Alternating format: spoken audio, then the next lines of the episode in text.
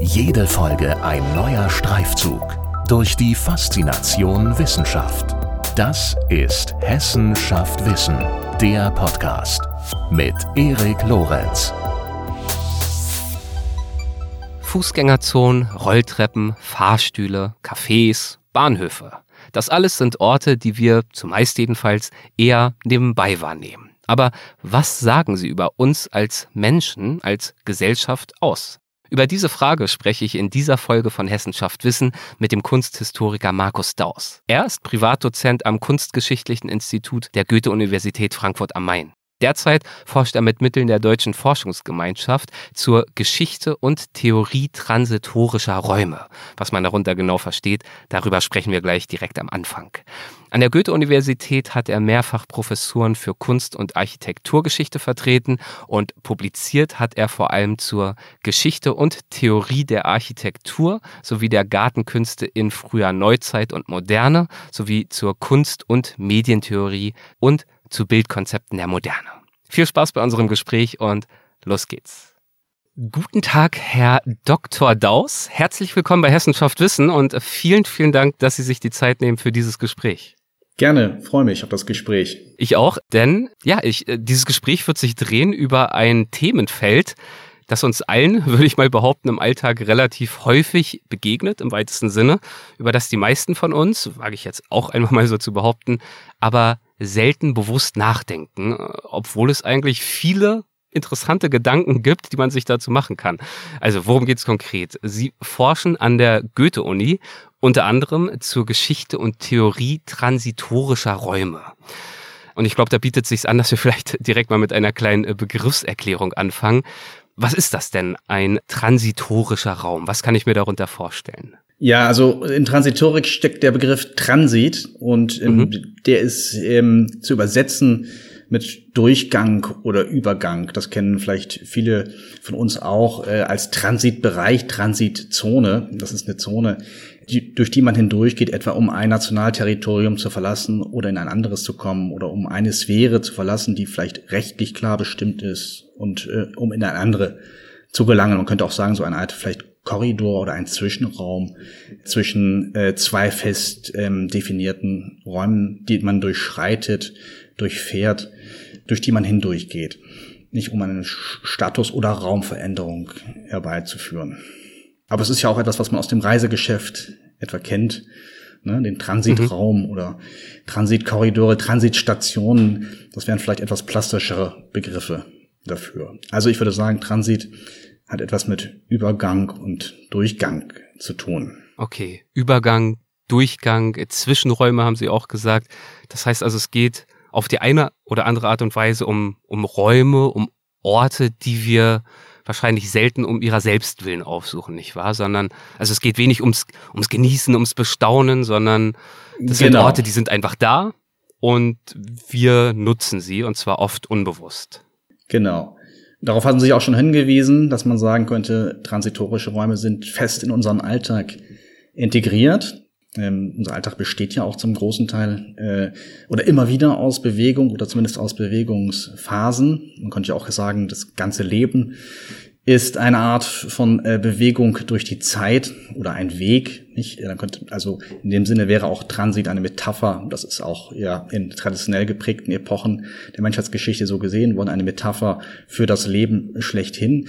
Ähm, wir würden vielleicht etwas kleiner denken heute und sagen, es hat etwas mit dem menschlichen Alltag zu tun, in dem es immer wieder äh, um Raumveränderungen geht. Und diese Raumveränderungen verbrauchen in der Regel auch Zeit. Das heißt, das Hindurchgehen von einem Raum in den anderen oder durch diese Durchgangszone erfordert auch eine gewisse Zeit. Das kennt jeder von uns heute, der Pendler oder Pendlerin ist, dass man eine gewisse Zeit aufwenden muss, um eine Ortsveränderung herbeizuführen. Aber um auf den zweiten Teil Ihrer These einzugehen, ähm, ich würde auch das unterstützen oder so genauso sehen, ähm, durch die Alltäglichkeit des Transits, des Durch- und Hinübergehens sind die Räume, in denen das passiert oder durch die das hindurch passiert, ähm, häufig gar keine Räume, die sehr bewusst wahrgenommen werden, sondern es sind häufig Räume, die sozusagen als grau zu beschreiben wären, hm. die vielleicht übersehen werden sogar oder die ausgeblendet werden. Auch das gibt es sozusagen nicht bewusstes, ein bewusstes Nichtsehen oder nicht sehen wollen. Und äh, das müsste man dann im Einzelfall entscheiden. Es sind häufig auch Räume, die nicht ähm, für die bewusste Wahrnehmung gestaltet sind. Hm, Wobei diese These, das würde ich, würde ich anmerken, diese These wäre auch differenziert zu behandeln, weil es heute auch zu bestimmt, äh, zumindest an bestimmten Punkten ähm, auch markante Gegenbeispiele gibt, wo man sagen könnte oder feststellen könnte, es gibt sozusagen auch Monumente für den Transit oder Räume, die eine gewisse monumentale Qualität, monumentale Qualität annehmen, ähm, obwohl sie für den Durch- und Übergang geschaffen sind. Vielleicht machen wir das äh, direkt mal an zwei, drei Beispielen äh, deutlich. Wir gehen mhm. da natürlich gern auch auf diese Beispiele dann anschließend noch äh, genauer mhm. ein. Aber könnten Sie uns mal einen Überblick mhm. geben für diejenigen Hörerinnen und Hörer, die das vielleicht bisher ein bisschen abstrakt finden? Also wir haben gehört, es ja. gibt Räume, die sind ja. einfach da, die nutzen wir, ohne weiter drüber nachzudenken. Es gibt Räume, genau. die versuchen wir regelrecht auszublenden, weil wir eigentlich gar nicht uns bewusst machen wollen, dass sie da sind. Und dann gibt's Räume, die werden eigentlich auch nur in Anführungszeichen genutzt, aber sind schon so gestaltet, dass sie auch eine bestimmte Wirkung erzielen wollen und sollen. Also Stichwort Monumentalbauten. Genau. Also äh, es gibt die These, dass zum Beispiel Korridore in modernistischen Gebäuden äh, Beispiele für diese Art von grauen Räumen werden, ähm, weil sie zu den traditionell vernachlässigten Zonen, zumindest ist das in der Moderne so, gehört haben oder gehören, ähm, mhm. weil sie reine Nutzräume sind, die, ähm, die, die von einem Raum in einen anderen leiten, aber nicht dazu da sind oder nicht in einer Weise gestaltet sind, dass sie ähm, augenfällig werden, dass sie bewusst wahrgenommen werden. Denken wir etwa an äh, Korridore äh, in Institutionsgebäuden, sprich in Ämtern etwa oder mhm. in Krankenhäusern. Ich muss sagen könnte, da ist das Ziel, schnell von einem Ort zum anderen zu kommen, also äh, eben in einen Aufenthaltsraum oder in ein Büro äh, oder ein Krankenzimmer. Und das soll in der Regel ja auch möglichst effizient und schnell passieren, auch mit einer klaren Leitung. Das sind dann vielleicht die einzigen Ornamente in Anführungsstrichen, die wir zu sehen bekommen oder die, die wir wahrnehmen, indexikalische Zeichen, das heißt Hinweise, wie unser Weg verlaufen soll. Ansonsten wären diese Räume aber glatt, vielleicht sogar grau, ungestaltet, beziehungsweise sie würden nicht augenfällig. Ähm, Was ja eigentlich schade ist. Ne? also man könnte äh, ja durchaus auch argumentieren, dass es auch ganz nett wäre, selbst diese, diese Art von Durchgangsraum, so ein ollen Amtskorridor, auch mal angenehm zu gestalten. Why not? Genau. Also rudimentäre Versuche dazu gibt es ja. natürlich auch immer, das sozusagen mit Wortmitteln oder Eigenmitteln herzustellen, etwa indem man Plakate aufhängt oder das auch in eine be bewusste Arbeitsumgebungsgestaltung mit einbezieht. Hm. Natürlich hat es dazu auch in der Moderne immer wieder ambitionierte Konzept Konzepte gegeben, auch mit Farbgestaltung oder Grünzonen oder ähm, Erholungsinseln und so weiter, dem diesen Räumen eine gewisse Aufenthaltsqualität äh, zu verleihen. Das ist aber nicht universell verbindlich. Ja, man spricht auch von grauen Räumen tatsächlich oder manchmal auch, das ist ein normativ aufgeladener Begriff äh, von Nichtorten. Mhm. Ähm, manche sagen auch, das ist ein populärerer, populärerer Begriff, Unorte. Das wären Orte, die im Grunde genommen nicht nur nicht ansehnlich sind, sondern die hm, vielleicht auch abschreckende Qualität haben könnten, die man möglichst schnell, vielleicht sogar fluchtartig verlässt, weil sie ja nicht ansprechend gestaltet sind, ähm, weil sie vielleicht eine sogar bedrückende Atmosphäre ausstrahlen oder vielleicht sogar bedrohlich und unheimlich sein könnten. Dazu zählten etwa vielleicht schlecht ausgeleuchtete Unterführungen oder Parkhaus-Treppenhäuser oder Parkhäuser allgemein vielleicht, aber auch Orte wie urbane Brachen, die man durchqueren muss, an denen man abends vorbei muss, schlecht ausgeleuchtete Baustellen und ähnliches, also Räume, die sozusagen selbst in einer Art von Transit sich dann auch befinden äh, und an denen man oder in denen man ein gewisses Unbehagen vielleicht sogar fühlen oder spüren kann, weil man nicht genau weiß, wer diese Räume nutzt, ähm, weil nicht klar definiert ist, wer sich dort aufhalten kann oder aufhält, weil sie nicht einsehbar sind, weil sie unschöne also als unschön wahrgenommene Oberflächen äh, beinhalten, weil sie in irgendeiner Art und Weise mit dem Kontext kontrastieren und aus ihm herauszufallen scheinen. Das wären Beispiele vielleicht für solche grauen Orte. Mhm. Dazu gehören auch vielleicht Zonen, in denen wir uns unangenehmen Überprüfungen unterziehen müssen, so etwas wie Sicherheitsschleusen an Flughäfen vielleicht, Räume, an denen wir uns ja beobachtet, begutachtet, getestet, geprüft fühlen, könnte man vielleicht sagen. Ja, und, und das Gegenteil wären Räume, die vielleicht auch Durchgangsräume wären, die aber gegenüber diesen Räumen eine gewisse ja, Zielqualität oder Aufenthaltsqualität zumindest ähm, anstreben würden. Hm, wenn wir als 19. Jahrhundert denken, könnten wir etwa an sogenannte Kathedralen des Verkehrs oder Kathedralen der Monumentalität denken. Manche sagen auch Paläste der Monumentalität oder infrastrukturelle Paläste wie große Bahnhofshallen, hm. die schon im 19. Jahrhundert spektakuläre Qualität angenommen haben, durch, durch ihre ausgefeilte, aber häufig auch von den Zeitgenossen als provokant erachtete Konstruktionsweise, aber einfach durch ihre Raumdimension in das vorgestoßen sind, was die Sphäre der klassischen Monumentalität ist, obwohl sie ganz anders aufgebaut sind. Und das ist etwas, was, was bis heute eine Rolle spielt, nicht? Wenn wir mal dieses Schlagwort Infrastruktur aufgreifen würden, was häufig auch mit Durchgang und Übergang verbunden wird, wenn man sagen würde, Infrastruktur ist etwas, was Ströme leitet oder etwas, eine Zone, durch die etwas hindurch passiert, dann könnten wir auch auf solche Ensemble etwa wie moderne Verkehrsinfrastrukturen auch des 20. und 21. Jahrhunderts schauen, etwa auf Flughäfen zum Beispiel, die heute als Monumente des aeronautischen oder globalen Zeitalters gelten. Ja, das ist eine wahnsinnige Bandbreite, die sie dieser aufmachen. Genau, also äh, von der Rolltreppe über den äh, Gang im ähm, ja. Amtsgebäude bis hin in der Tat zu modernen Flughäfen, mhm. die ja schon tatsächlich durch ihre Architektur so eine Art Aufbruch in die Höhe und Weite und die Zukunft gewissermaßen symbolisieren. Genau. Also wo sich Raum und Funktion eigentlich zu einer zu einem Ganzen zusammenbilden. Ganz genau. Mhm. Also da könnte man sagen, ähm, der Flughafen ist so eine Art ja Antizipation äh, oder rhetorisch würde man sagen sehr gepflegt eine Prolepse, also ein Vorgriff auf das, was dahinter passiert mhm. oder was in der nächsten Phase des des Transits passiert, nämlich das ähm, die Erhebung in die Lüfte äh, in einen ja potenziell unbegrenzten Raum, in einen ja transnationalen oder wie wir heute sagen würden globalen Raum. Ähm, das wäre diese Aufbruchsqualität in eine Art von unbegrenztem Raum, in dem man auch eine ja fast zauberhafte oder magische Leichtigkeit verspürt, mit Hilfe der Technik natürlich. Und das zweite ist genau das, was Sie angesprochen haben. Das sind beide Dimensionen Raum und Zeit, würde ich auch sagen. Jenseits dieses konkreten Verweises auf einen räumlichen Aufbruch oder ein räumliches, ja, dahinter, könnte man auch sagen, natürlich geht es um das, um die Symbolisierung äh, einer Zukunftserschließung auch immer. Hm.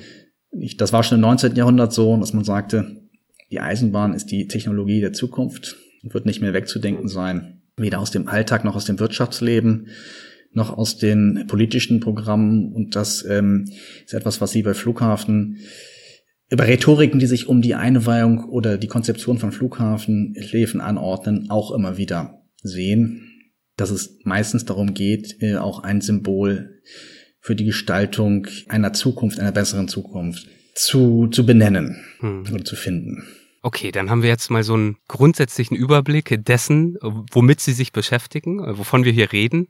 Deshalb mal ganz allgemein und generell die Frage zwischengeschoben, äh, warum sind solche Orte in all ihrer Bandbreite für Sie persönlich spannend? Warum setzen Sie sich damit gern und ja sehr detailliert auseinander? Ja, also vielleicht um nochmal so einen Punkt, einen Punkt aufzugreifen, den Sie mhm. auch gerade selbst angesprochen haben, mit den Rolltreppen als ein Beispiel für solche, wir würden sagen, Verkehrsautomaten oder ja infrastrukturelle Einbauten in Architekturen, die ja eher einen technischen Charakter haben und ja sich auf so einer Mikroebene anzusiedeln scheinen, wenn wir sie mal in Verhältnis setzen zu dem Gesamtensemble, etwa Flughafen oder zu dem Gesamtensemble überhaupt der Infrastrukturen als übergreifender Kategorie.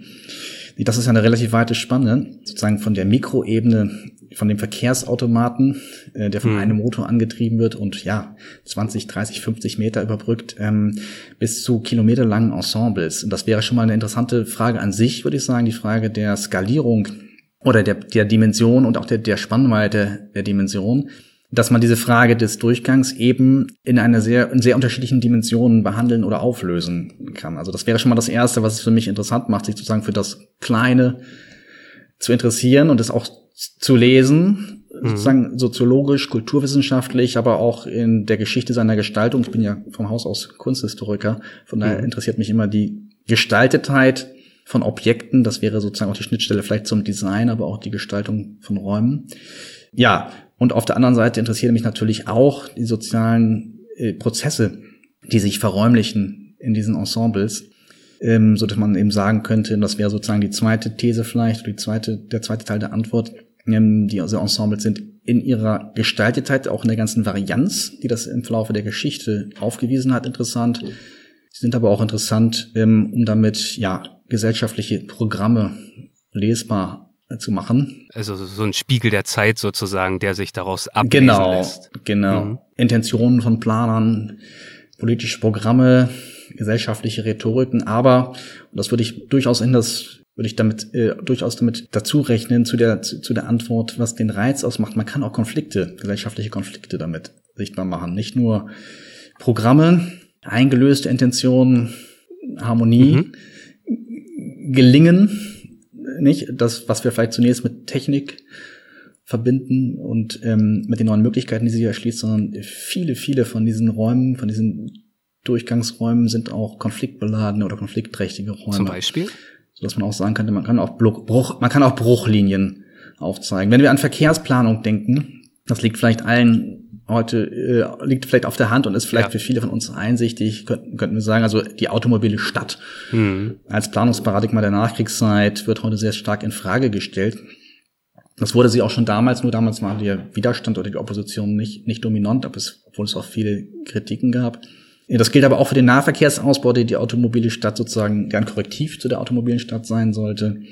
Auch dort könnte man zeigen, ähm, auch dort gab es schon historisch ähm, Widerstände, ähm, sozusagen aus ja, konservativer Seite, etwa von Anliegern und Ähnlichen, hm. von Geschäftsleuten, aber auch äh, von Urbanisten, die befürchteten, dass die Stadt dadurch auseinanderfällt durch die Trassierung und ähnliches. Da könnte man sagen, ähm, da gab es sehr schnell Kritiken, die die spaltende Wirkung von solchen Infrastruktur- oder Planungsprogrammen fokussiert und benannt haben. Und ähm, denken Sie an das Thema Flughafenausbau bei solchen Großensembles. Die Front der Gegner oder Kritiker ist groß die jegliche Art von Lärmemissionen äh, kritisieren, ja auch äh, häufig mit nachvollziehbaren Gründen.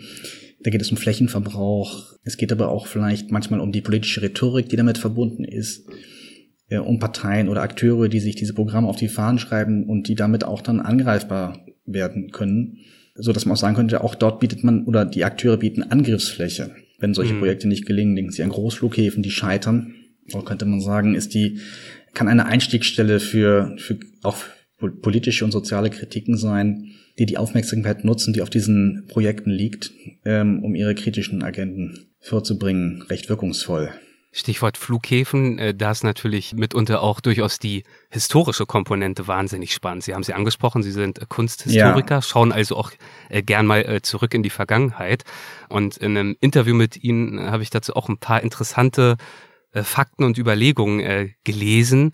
Stichwort äh, Stadttore. Vielleicht äh, gibt Ihnen das einen kleinen Impuls, mhm. worauf ich hinaus möchte. Ja. Also das ist vielleicht überhaupt ein interessanter ähm, Aspekt, um so ein bisschen die, die, die longue durée, wie wir sagen, die lange Dauer der Prozesse und der Dinge hervorzuholen. Mhm. Äh, wenn man auf diese Stadttor-Metapher schaut, ähm, da sieht man, dass es sozusagen immer wieder Updates oder Modernisierungen dessen gegeben hat oder dessen gibt, was Stadttore einst mal waren, nämlich Durchlasskontrollen, Schutztore, aber auch Ventile und Filter, die den Austausch der Stadt mit der Umgebung reglementiert und kontrolliert haben. Es waren auch rechtliche Grenzen natürlich. Es waren nicht nur Defensivarchitektur und Schutzarchitektur, es waren auch rechtliche Grenzen, die dort markiert, markiert wurden. Es waren auch die Schauseiten der Stadt, kann man sagen, also Symbole für städtische Oberhoheit etwa nicht bis hin fast zum äh, zur nationalen Dimension manchmal ähm, nicht, äh, weil auch Nationalterritorien in der frühen Neuzeit mit Befestigungsgürteln und bestimmten Durchlässen versehen wurden. Und das ist ein Prozess, und, ja. Und mancherorts ja auch äh, heute wieder. Das ist ja durchaus auch ein genau. Thema, ja. Genau, also das Thema äh, Urban Icons, so nennen wir das, also städtische Ikonen, ähm, ist ein großes Thema in der in der Stadtforschung. Genau. Ich meinte jetzt auch die die Grenzbefestigung, so ne, die Mauer. Genau, Mexiko Grenzbefestigung so. ist natürlich heute also äh, die Frage, wie sich ähm, ganze Nationen oder Nationalterritorien ja in Anführungsstrichen schützen bzw. abgrenzen, also mit Demarkationslinien, die bewacht sind, äh, das ist ein Thema, was wir natürlich vom im globalen Rahmen im Grunde genommen beobachten können. Ähm, ein Thema, was auch changiert natürlich zwischen materiellen Grenzen und mhm. rechtlichen Grenzen. Ähm, also das sind häufig auch heutzutage nicht mehr wie in der frühen Neuzeit oder im Mittelalter ganz eindeutig delimitierte Grenzen, also eine ganz klare Grenzlinie aufweisen. Und wir haben ja auch heute komplexe, wie man das nennt, Vorfeldsicherungssysteme, auch im Bereich etwa der Außengrenzen der EU, vorgeschobene Lager, politische Regimes, Nachbarländer, angrenzende Länder, die eingebunden werden in diese tief gestapelte Sicherung. Das ist natürlich ein altes Prinzip auch der, der Fortifizierung.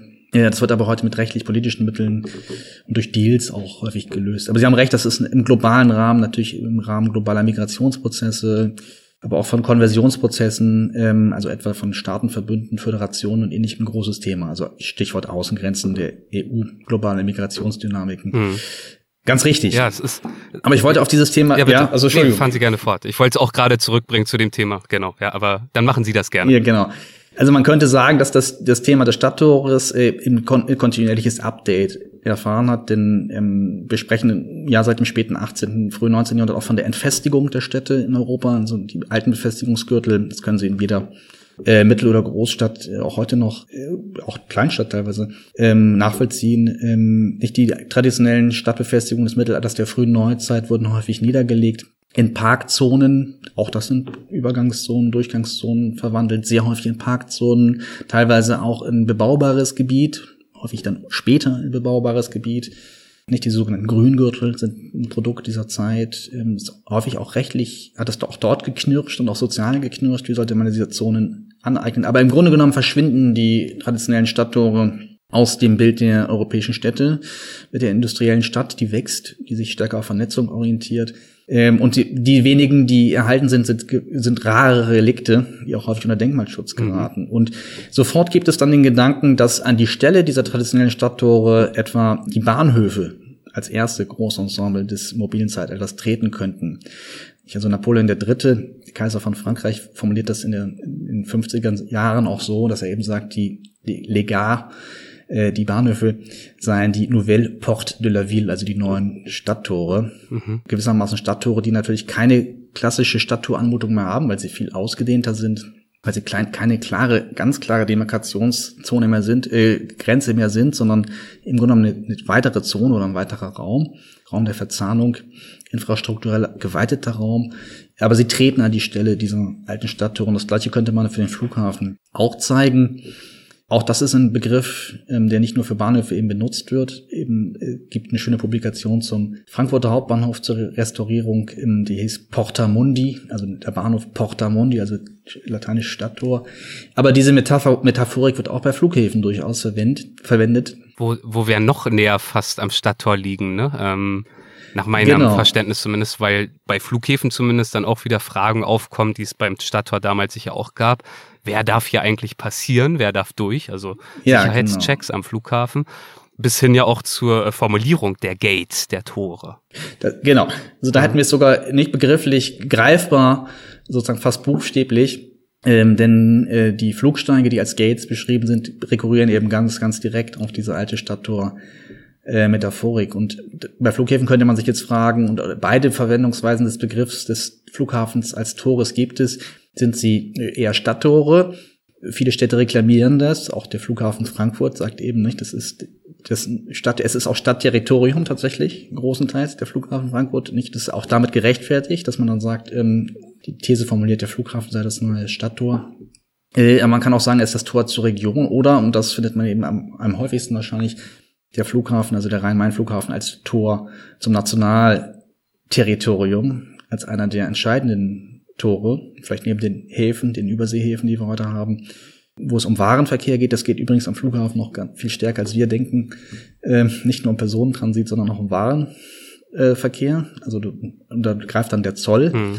mit seinen Mechanismen als Sicherungsmaßnahmen. Aber Sie haben vollkommen recht. Ähm, am Flughafen stellt sich ganz verschärft die Frage, und das gilt natürlich im Zeitalter des globalen Terrorismus, so, so am eklatantesten eben vor 20 Jahren eingeleitet wurde mit 9-11, aber eigentlich auch schon längere Wurzeln hat Dort ähm, ist das Sicherheitsparadigma eben zu einem der bestimmenden geworden. Das ähm, betrifft nicht nur die Prozesse der Kontrolle des Filterns, auch des sozusagen Aussiebens, das ist ein harter Begriff, ähm, sondern auch der, also im Prinzip die Prozesse der Durchlasskontrolle, sondern auch die Staffelung der Räume.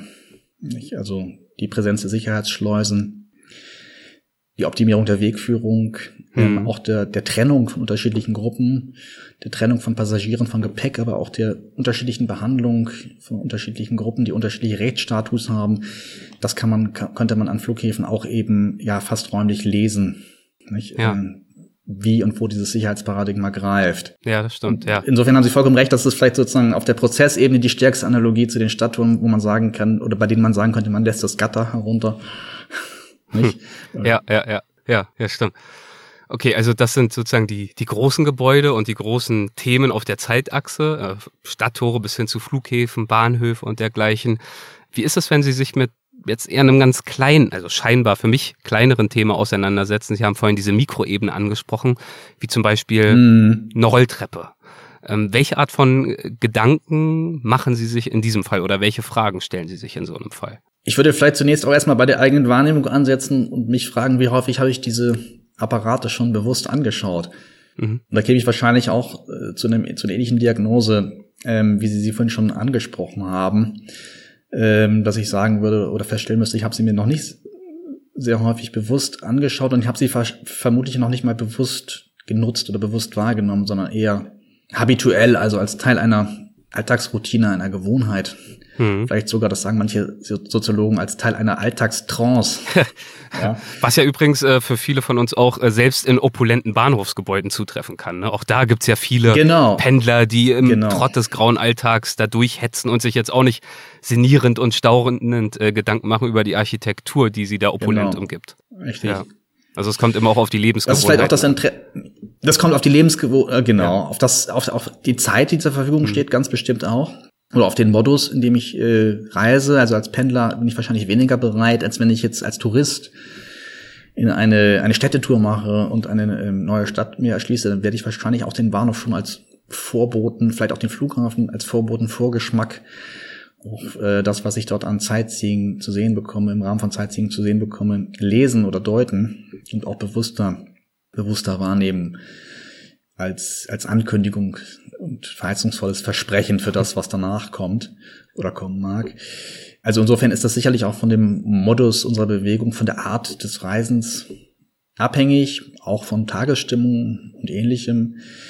Aber dieser Begriff der Alltagstrance trifft vielleicht ganz gut, ähm, ja, was viele von uns als Alltagstrott auch, auch, auch kennen, von sich selber, dass, dass man gar nicht bereit ist, eigentlich aufzumerken, sondern wie automatisch, wie aufgezogen äh, oder an seinen Faden gelenkt eben seine Laufwege geht, die durch Routinen und Gewohnheiten eingeschliffen sind. Mhm. Äh, Und dann nimmt aber auch mal hier und da gedankenlos genau auf so eine. Rolltreppe steigt. Genau, ja. Ja, Ähm, ja, genau. da hatte ich sie unterbrochen. Ja, also da, man könnte zunächst mal gucken, ähm, was körperlich mit einem passiert. Das ist eine Veränderung gegenüber dem, dem, dem horizontalen Gehen oder Schreiten. Nicht, weil es eine diagonale Fortbewegung auch eine ähm, Höhenveränderung, Niveauveränderung, Höhenniveauveränderung ist. Aber wir vertrauen uns auch einem Apparat an oder ja, ähm, interagieren mit einem Apparat, mit einer Mechanik, äh, die auch was Vertrautes und Beruhigendes vielleicht haben kann, wenn es wie am Schnürchen läuft, ähm, die aber manchmal auch ruckeln, quietschen kann. Da werden schon so kleine Durchbrechungen vielleicht der, des gewohnten Rhythmuses vorhanden. Und ähm, wenn man etwas tut, was man sonst nicht tut, nämlich mal zurückblickt, die Rolltreppe vielleicht nicht nur, äh, auf der Rolltreppe nicht nur auf die Stufen schaut, sondern auch kurz vielleicht an diesem Podest äh, oben, was häufig im Fluss der, der Menschenmassen, die sich dort bewegen, nicht möglich ist, aber sich umdrehen würde, würde man vielleicht schon, hätte man schon einen kleinen, ja, bewussteren Rückblick auf das, ähm, was da passiert. Oder Hm. was da gestalterisch auch gestaltet vorliegt. Und da müsste man sagen, vielleicht in zweiter Ebene würde man vielleicht, wirklich zu der Diagnose kommen, die Rolltreppen sind relativ stark standardisiert, gestalterisch und auch normiert sicherheitstechnisch. Aber man könnte sich, interessant wäre dann zu gucken, und das finde ich besonders interessant dran, wie werden sie eingebaut in architektonisch gestaltete Umgebungen? Das heißt, was für eine Kontextkommunikation oder Verzahnung findet da eigentlich statt? Es gibt eine Das kleine heißt, Varianz der Ja, Typen, der Typen, es gibt eine kleine Varianz der Typen und Gestaltungen. Und ähm, wie wird die ausgespielt oder eingesetzt, ähm, um bestimmte ja, Wirkungen in bestimmten Kontexten herzustellen? Wann nehme ich eine Gas Glasbalustrade, wann nehme ich eine Metallbalustrade, wann mache ich die Mechanik sichtbar, also die Umlenkräder etwa in der, in der, in der Bal- Balustrade, wann kaschiere ich das eher, ähm, wie beleuchte ich das? Ja, lenke ich den Fokus auf die Fahrtreppe auf den Apparat oder eher auf die Architektur? Wie kann ich mit Farben eventuell noch, mit farbigem Licht oder mit Farben gestalten? Und dann könnte man sehen, dass es sich häufig an solchen Stellen noch etwas, ja, vielleicht bricht oder herauskristallisiert, was die allgemeine architektonische Gestaltung auch angeht. Hm. Ja, ja. Oder kennzeichnet. Hm. Und darüber hinaus äh, wahrscheinlich auch soziologisch, äh, auch einfach interessante Überlegungen, geschichtlich zu schauen. Was symbolisiert die Rolltreppe diesbezüglich? Also natürlich äh, mit dem Fortschritt, mhm. ähm, Industrialisierung, Technologisierung mhm. und so weiter und so fort, auch ein äh, immer stärkeres Streben hin zu, ohne das jetzt werten zu wollen, zu Bequemlichkeit, zu Komfort. Genau. Also eigentlich ist das natürlich ein mechanischer Träger. Und das ist auch, das äh, haben Sie jetzt auch angedeutet, Teil der, der industriellen Revolution. Das hat etwas mit der Entstehung von Förderbändern hm. zu tun aus dem ja, Bergwerkssektor oder aus der Verhüttung und dem industriellen Sektor der industriellen Massenfertigung und hat dort eben entlastende Funktionen, dient der Rationalisierung, ähm, aber auch der Steigerung von Bequemlichkeit natürlich, die dort noch Teil der Rationalisierung ist, aber wenn sie eben im Alltag äh, eingesetzt wird, massenhaft, dann kommen wir natürlich auch zu einer kollektiven Entlastung, die vielleicht auch sogar problematische Aspekte haben kann ähm, wenn wir keine Bewegung mehr in den Alltag Für die Gesundheit, für den Bewegungsradius. Genau, genau. Ja. ja, aber genau. auch da wieder äh, Spiegel der Zeit. Das ist ja das, was Sie vorhin äh, verdeutlicht ja. haben, warum dieses Thema unter anderem an sich spannend ist, diese ja. Durchgangsräume. Denn, finde ich auch wieder eigentlich einen interessanten Aspekt. Wir, also bei diesem profanen Thema Rolltreppe könnte man ja heute auch wieder schon wieder darüber nachdenken, dass heute gilt es ja eigentlich fast schon wieder als innovativ, die Rolltreppe nicht zu benutzen, sondern die, genau. die klassische physische analoge genau. Treppe. Das ist dann auch wieder der Zeitgeist, genau. der heute wieder greift, wo wir uns wieder bewusst werden ähm, dessen, dass eben dieser Mangel an Bewegung, weil wir nun auch alle am Computer sitzen und so weiter, viele von uns den ganzen Tag eben auch nicht so das Gelbe vom Ei ist. Genau. Also da wären wir bei so einer Art ähm, so eine Art Mission Accomplished äh, Phänomen oder so eine Art Overkill eigentlich, ja.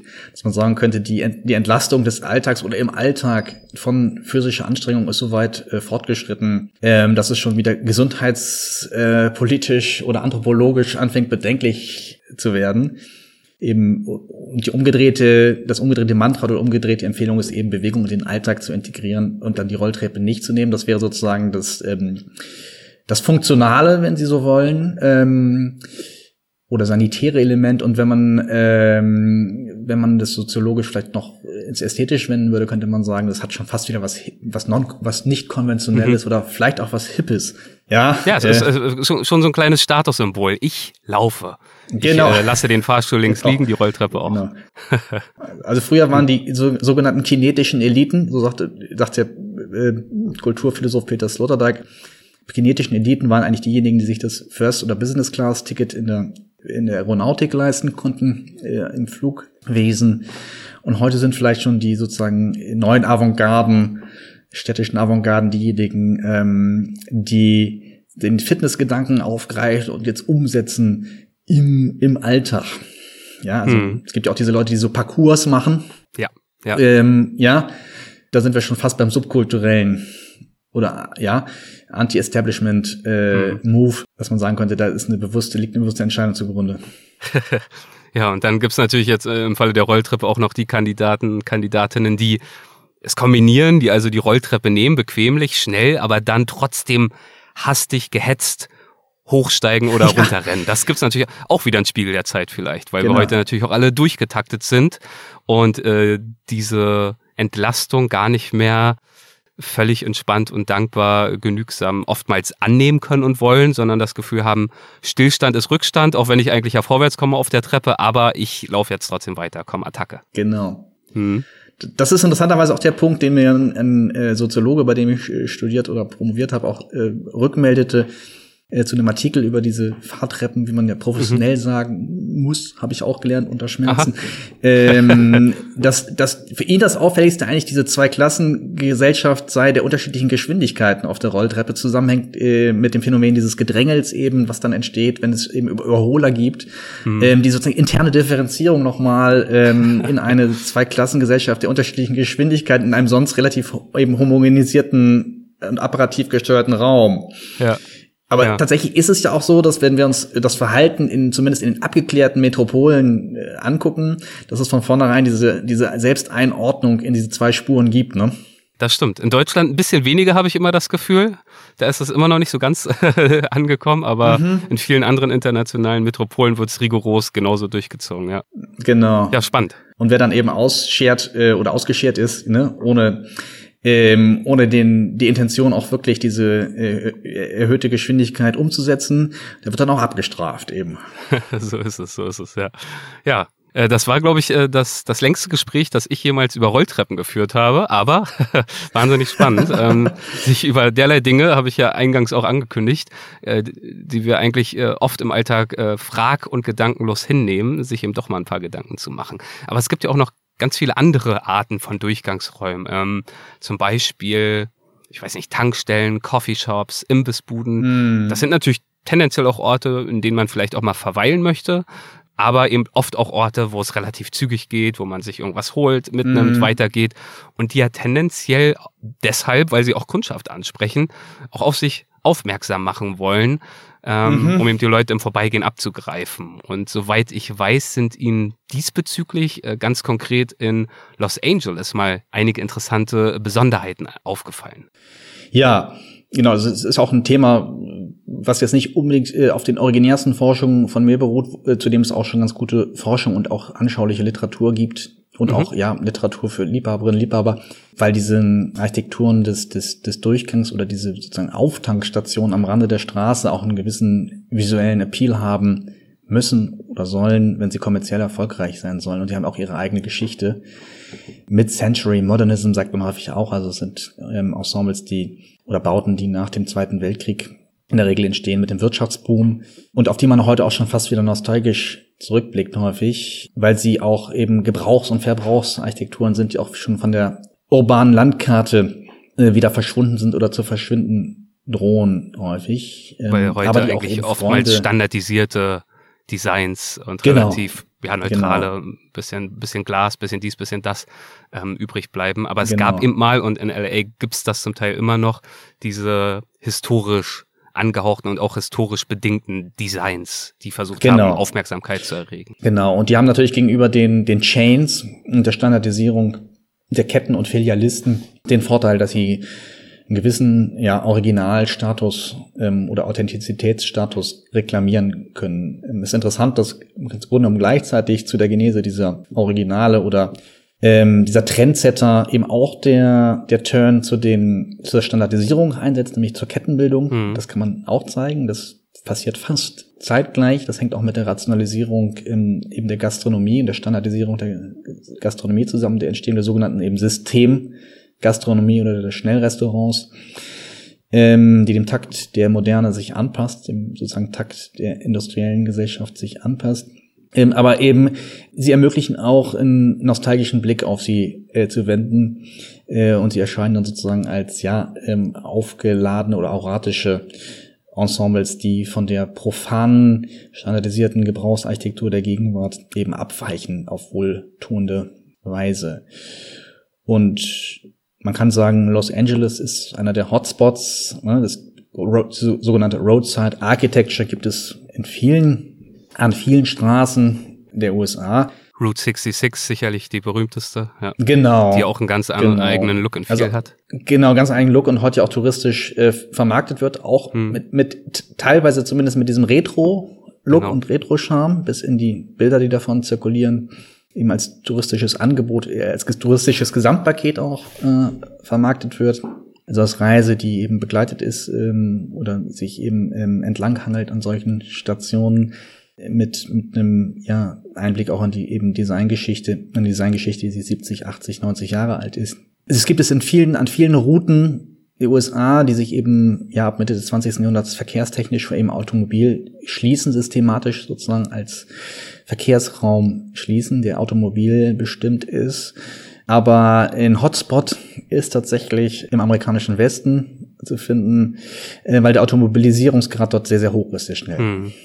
Ne, das hängt, also das, das müsste man vielleicht äh, als Prämisse dazu sagen, diese sogenannten Roadside Architectures sind eben Architekturen für die automobile Gesellschaft. Die amerikanische Gesellschaft ist sehr früh, sehr schnell eine automobile Gesellschaft. Es hängt auch mit der Dimension der Räume zusammen. Es hängt aber auch mit der Ausrichtung der Industriesektoren zusammen.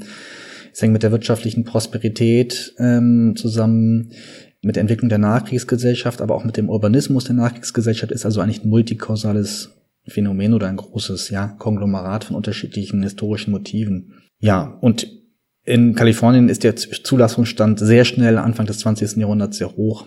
Ja, und Sie haben sich ja mit Ihren Studierenden, soweit ich weiß, tatsächlich sogar auch mal auf eine ausgedehnte Südkalifornien-Exkursion begeben. Mhm. Klingt erstmal angenehm. Warum waren Sie dort unterwegs? Erzählen Sie mal. Mm, da war ich primär noch nicht auf der Spur der sogenannten Roadside Architectures. Mhm. Das hängt jetzt eigentlich eher mit den aktuelleren Forschungen zusammen. Die sind aber natürlich eigentlich aus dieser Beschäftigung auch mit kalifornischer Moderne letztendlich entstanden. Das war auch damals unser Fokus. Das war ein Hauptseminar ähm, zum kalifornischen Modernismus, also hm. zur ähm, modernen Architektur Kaliforniens im 20. Jahrhundert. Okay, weil ich glaube, auf Ihrer äh, Website zu Ihrem aktuellen Forschungsprojekt, äh, zu den Durchgangsräumen, äh, habe ich auch, ähm, gibt es ja ein eigenes Reiseprogramm zu. Also sie schauen sich schon auch ein bisschen um, nicht nur in der Mall bei Ihnen vor der Haustür äh, die nächste Rolltreppe nochmal ja. inspizieren, sondern ja. sie sind auch unterwegs und versuchen sich wirklich einen Eindruck zu machen, auch äh, durchaus an verschiedenen Orten der Welt mhm. über diese Räume und wie sie tatsächlich Spiegelbilder der Gesellschaften sind. Und da fand, glaube ich, auch Los Angeles oder Südkalifornien äh, mit statt, oder? Genau. Ja. Also das will ich mir dann fokussiert nochmal noch mal ja. anschauen und nochmal nachfassen, sozusagen. Mhm. Ähm, also diese, diese Exkursion war sozusagen dafür auch vielleicht eine Scouting-Tour und das Reiseprogramm habe ich noch nicht. Das hing jetzt auch mit Corona-Beschränkungen äh, und Hindernissen äh, zusammen noch nicht um, umgesetzt, eingelöst, aber das kommt demnächst. Ähm, und äh, dort da habe ich einen ersten Eindruck natürlich auch gewinnen können von der Relevanz dieser ähm, Stationsarchitekturen gewissermaßen, diese Wegstationen, die eben systematisch und auch verdichtet, es gibt nämlich auch wirklich so regelrechte Cluster, ähm, dort auf den Plan treten Kalifornien. Das ist interessant. Die Architektur, die wir uns damals angeschaut haben, ist sozusagen eher so eine Art High-End-Modernism gewesen, also gebaute Avantgarde, die sehr schnell eben in Kalifornien Fuß fasst, weil das eben eine Art Tabula Rasa ist, eine sehr liberale Insel, auf der sich dieser Modernismus entfalten kann, eine Experimentierfläche, häufig in Konvergenz mit der Filmindustrie, hm. die das Kapital, aber auch den Experimentiergeist und auch die ästhetische Offenheit äh, bereitstellt. Ähm, aber das sind Architekturen, die ähm, relativ gut auch von Architektur und Kunstgeschichte kanonisierbar sind, weil sie eben High-End-Architekturen sind, die viel mit der europäischen Avantgarde zu tun haben, mit sozusagen Kulturexport oder Wechselwirkungen, mit dem, was man als International Style bezeichnet, mit dem internationalen Modernismus, ähm, von dem vieles von dem spiegeln. Und diese Roadside Architecture ist eigentlich das Gegenbild dazu, weil sie häufig als billig populär, massenorientiert, massentauglich beschrieben wurde, als ja, ästhetisch fragwürdig galt, schnell alternd, schlecht alternd, schnell und billig mit einfachen Mitteln effizient zusammengeschneidert. Wie auch diese Strip Malls ja durchaus, äh, wenn es genau. auf äh, Los Angeles zum Beispiel bezogen ist, ähnlich bewertet werden könnten. Genau. Nicht, und das findet man auch sozusagen in der Kulturelite, die so mit so einem East Coast Blick noch darauf blickt, häufig. Es stimmt ja auch teilweise, dass vieles davon schnell gemacht ist, äh, mit einfachen Materialien sehr effizient und eben ja, kunden- und kommerztauglich. Ähm, es stimmt aber zugleich auch, ähm, dass es dort viele sehr, sehr interessante Designs gibt, auch viele ja konstruktive oder ästhetische Innovationen, die natürlich häufig einen kommerziellen Hintergedanken haben, die aber auch eine ganz eigene Aura und einen eigenen Mehrwert entfalten können. Und man sieht eben, dass es sogar häufig ähnliche Architekten sind, die in diesem äh, hochklassigen Sektor unterwegs sind, mh, die aber häufig auch zeitgleich für die Filmindustrie bauen, also Setdesigner etwa sind und davon daher wissen, wie man sehr sch schnell und effizient ähm, attraktive Ensembles mit wenig Mitteln hm. oder äh, attraktive Räume mit wenig Mitteln aufbaut. Ähm, und die transponieren natürlich viel von dem, was sie anderweitig unter anderen Vorzeichen realisieren können, in diese, in diese Bauten auch hinein. Von daher findet sich dort auch vieles Interessantes oder auch vielleicht sogar Bewahrenswertes. Lässt sich sagen, verallgemeinernd, ob bzw. wie sich die Räume des Durchgangs insgesamt in den letzten Jahren oder Jahrzehnten grundlegend verändert haben? durch gesellschaftliche Transformationsprozesse, ich weiß nicht, Digitalisierung, digitale Revolution und so weiter und so fort, lassen sich da verallgemeinernd irgendwelche Wechselwirkungen feststellen oder sind dafür die Räume, ihre Funktion, ihre Anmutung zu unterschiedlich? Das ist eine wirklich sehr, sehr schwierig zu global sozusagen sehr schwierig zu beantwortende Frage. Weil man vielleicht noch mitreflektieren müsste als erstes, ähm, dass man sagen könnte, was ich jetzt auch als Beispiele genannt habe, ist natürlich schon selektiv ähm, weil es die Räume sind, die eben sichtbar gestaltet sind oder bewusst gestaltet sind und denen auch ein gewisses Programm oder ein gewisser Anspruch zugrunde liegt. Man müsste eben auch sagen, viele der Räume äh, für Prozesse im globalen Rahmen sind unsichtbar. Also dazu habe ich auch mal ähm, darüber habe ich auch mal nachgedacht und auch mal was eben geäußert, eben Räume von Flucht oder der Flucht, Räume der Migration das sind Räume, die häufig gar nicht so stark sichtbar werden. Äh, die Beispiele, die ich jetzt oder die Sektoren, die ich jetzt benannt habe, wo es sogar in, in, in die Sphären der Monumentalität hineingeht oder hineinreicht. Also das müsste man mitreflektieren, ähm, dass es auch Räume sind, gibt eh auch im, im Zeitalter der globalen Austauschprozesse, die gar nicht stark sichtbar werden, hm. weil es politisch nicht opportun ist oder ähm, sozial nicht erwünscht ist, beziehungsweise weil die Nutzer und Akteure nicht die gleiche Stimme haben äh, oder deren Stimme nicht das gleiche Gewicht hat zumindest. Ähm, also das wäre mit zu berücksichtigen. Und dann ist es natürlich, würde ich sagen, ja, schwer zu festzustellen, was sich durch die Digitalisierung der Räume oder des Raumes insgesamt getan hat. Lange hat man eher zu der These tendiert, dass man auch im Zuge der Euphorie für die Digitalisierung oder der euphorischen Begeisterung für digitale Räume, die auch in die Wissenschaft natürlich hineingeschwappt ist, ähm, was zu der These eben verleitet hat, dass man gesagt hat, die Realräume werden abgelöst, mhm. substituiert durch die digitalen Räume. Das würde davon, dafür sprechen, dass die analogen Durchgangsräume schwinden, beziehungsweise stärker vernachlässigt werden, noch stärker vernachlässigt werden, als sie es vielleicht sowieso schon waren. Mit dem Ende des industriellen Booms oder mit dem postindustriell werden der Gesellschaft, weil viele von diesen Räumen sind eben Räume oder waren Räume für die Industrie industrielle Gesellschaft. Ich würde aber sagen, gleichzeitig stimmt das natürlich nicht.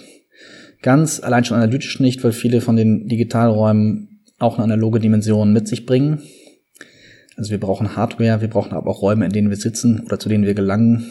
Wir sind jetzt auch ein Beispiel dafür. Ich wollte gerade fragen, ja, ich meine, also jetzt in unserem Fall hier wurden analoge Räume schon ein Stück weit abgelöst durch digitale ja, Räume. Ja. Wir sprechen gerade über virtuelle Kanäle, sehen uns, hören uns haben uns aber weder durch irgendeine Stadt bewegt, noch in ein anderes Land oder sonst irgendwie durch irgendwelche Durchgangsräume, um uns zu begegnen.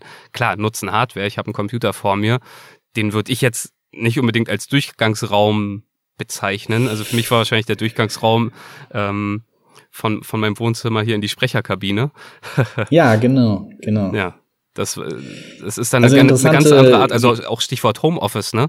Ist eine ganz andere. Sind das dann noch Durchgangsräume? Sind das dann noch Durchgänge? Oder ist dieses Thema dann an der Stelle einfach abgelöst? Also sozusagen ähm, traditionell würde man sagen, das sind äh, Durchgangsräume im privaten Rahmen. Also wenn Sie sich jetzt durch einen Flur zwischen Wohnzimmer und Büro oder Arbeitszimmer bewegen, wäre das natürlich auch schon Transitraum, vielleicht im Mikrobereich, vor allen Dingen eben im privaten Sektor. Aber natürlich sind das, wenn man sich die Disposition und die Debatten über Grundrisse, Wohnungsgrundrisse Grundrisse etwa anschaut, äh, die gibt es ja auch schon seit Jahrhunderten, ähm, würde man auch sa sagen, auch das sind im Grunde genommen Transiträume. Es ist nur auf eine, in, in einen kleineren ähm, Maßstab mhm. oder in einen kleineren Maß, Maßstab skaliert. Ja, aber es ist analytisch eigentlich das Gleiche, nur äh, auf einer anderen, in einer anderen Skalierung. Andererseits ähm, würde man sagen, Sie haben natürlich andererseits auch recht, dass eben die Wege zur Arbeit und ähnliches wegfallen. Und jetzt, jetzt, wo wir hier einen Audiotalk machen, auch die Realräume, in denen wir sitzen, natürlich nicht mehr in Erscheinung treten und vielleicht auch gar nicht in Erscheinung treten sollten. Ich bin gerade nicht äh, unglücklich darüber. ähm, aber Ihr Hintergrund ist schöner sagen, als meiner, äh, aber wir wollen nicht ins Detail gehen. genau, lassen, lassen wir das, ja. vertiefen wir das nicht.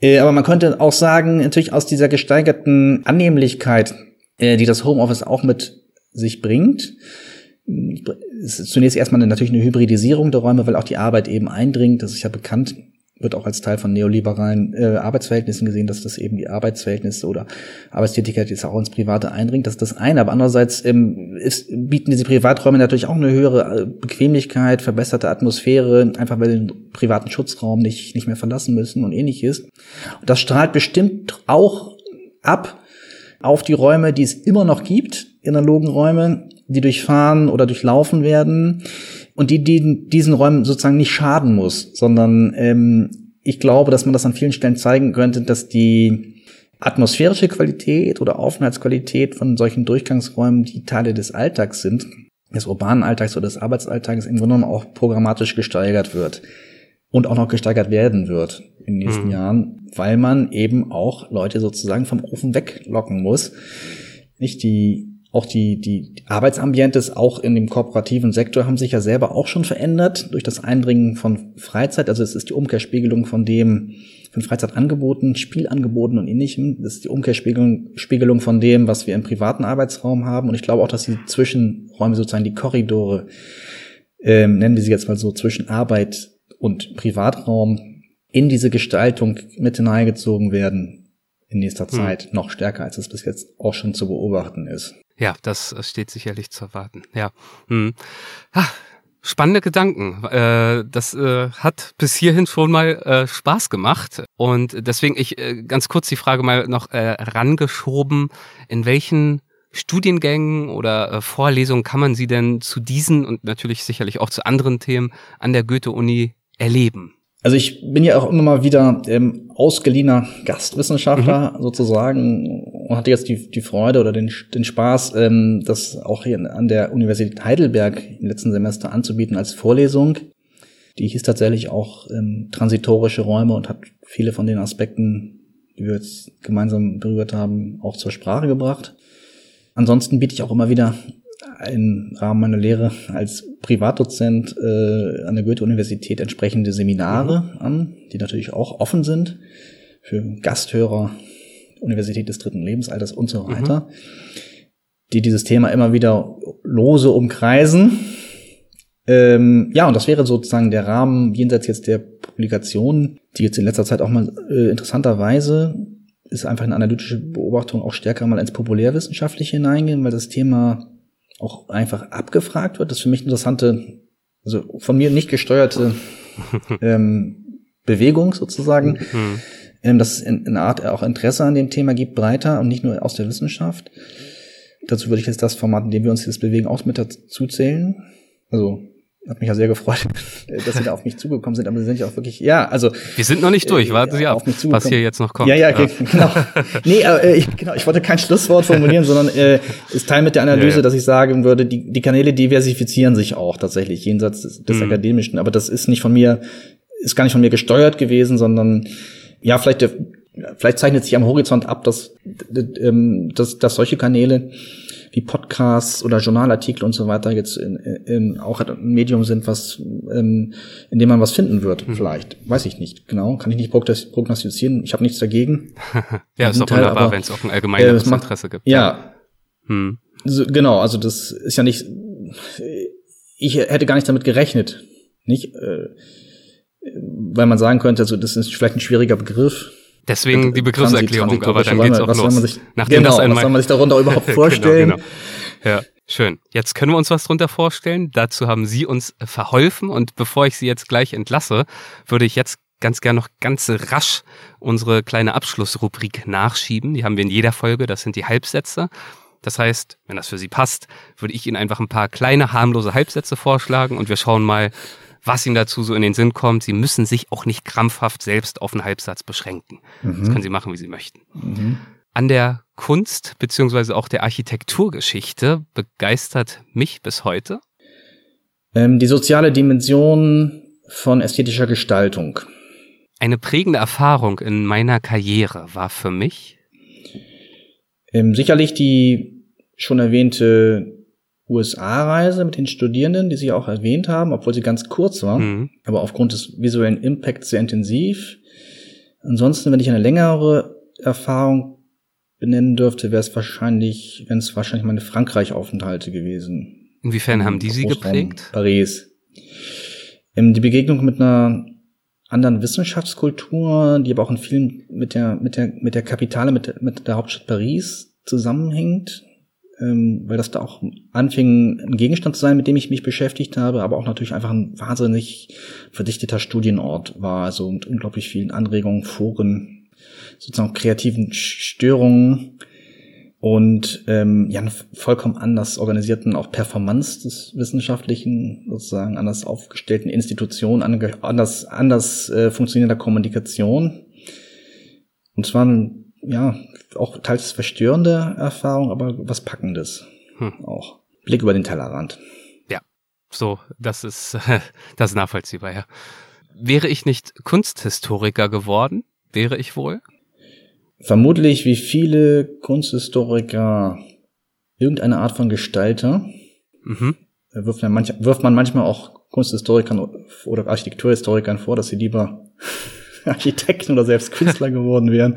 Dass es nicht dafür gereicht Aber hat. das ist sozusagen was? die andere, sozusagen, genau, das okay. ist sozusagen die Verhinderungsthese, genau, ja. genau, es ist die Defizitthese oder die Verhinderungsthese oder Verschiebung, Verschiebungsthese. Aber weil das immer, das ist sozusagen auf der anderen Seite des Meridians oder die, auf der anderen Hälfte, die andere Hälfte der Prozesse und der, der ähm, Konstrukte, die wir uns anschauen. Und mir von daher eigentlich meine ich relativ nah oder ich kann mich da so sehr gut, meine ich, sehr gut hineindenken, ohne dass ich es könnte natürlich, ohne dass ich die Kompetenzen hätte und vielleicht auch gar nicht die Begabung, aber ich, ich, ich kann mich sozusagen theoretisch ganz gut hineindenken. Oder vielleicht auch Musiker, also alles, alle künstlerischen Fächer, also ich habe überhaupt keine äh, Kompetenzen, keine hohen Kompetenzen, aber das sind Dinge, die mich unglaublich faszinieren würden, glaube ich. Hm. Meinen Studierenden gebe ich häufig den Rat? Ja, bewusst durch den Alltag zu gehen, hm. Blick, Blick für die Umgebung zu entwickeln, für das Funktionieren oder auch vielleicht nicht Funktionieren von Städten und gleichzeitig auch der eigenen Erfahrung teilweise zu misstrauen, also nicht zu schnelle Schlüsse, nicht zu schnelle normative Schlüsse zu ziehen, sondern ähm, die Standpunkte auch durchzureflektieren. Ja, was, was wäre da für ein Beispiel für so einen möglichen Fallstrick, äh, wenn man sich auf eigene Erfahrung äh, zu sehr verlässt? Ja, dass man vielleicht, äh, wenn man sich Parkhäuser anschaut oder an Parkhäuser nur denkt, vielleicht sagen würde, ein abstoßender Gegenstand, da möchte, möchte ich nie was zu tun haben, hm, okay. wissenschaftlich. Ja, mhm. das wäre so eine normative Abwehrreaktion. dann könnte man sagen, ja, warum bist du abgestoßen? Also eine Reflexionsebene zweiten Grades auch zu machen. Ähm, was hat das für Sachgründe? Was hat das aber vielleicht auch für Gründe im mentalen Setup? Und dann hätten wir schon einen kleinen Reflexionsprozess und wären dem Phänomen offener gegenüber. Offener und tatsächlich schon mitten in einer interessanten Auseinandersetzung, wie es ja hoffe so, ich nicht so. nur für mich, sondern vielleicht sogar auch für ein paar unserer Hörerinnen und Hörer in diesem Gespräch der Fall war. Äh, Stichwort Rolltreppen, aber wir haben ja auch über ganz viele andere äh, Themen zum Glück gesprochen. ähm, und dafür möchte ich Ihnen wirklich herzlich danken. Äh, wir haben viel abgedeckt, glaube ich, und ähm, ich habe jetzt ein besseres Gefühl äh, dafür, was äh, transitorische Räume sind, was sie bedeuten und werde bestimmt auch mit einem anderen Blick auf den einen oder anderen Raum äh, zukünftig schauen. Also vielen, vielen Dank für Ihre Zeit. Ja, ich danke Ihnen. Das war mir sehr viel Spaß gemacht und auch ähm, ja mit anderen Gesprächspartnern bekommt man immer wieder auch ein paar neue Ideen und Anstöße nochmal quer zu denken, auch in dem eigenen, auf dem eigenen Feld. Vielen Dank. Perfekt, das freut mich. Dankeschön. Machen Sie es gut. Tschüss. Tschüss. Hessen schafft Wissen, der Podcast.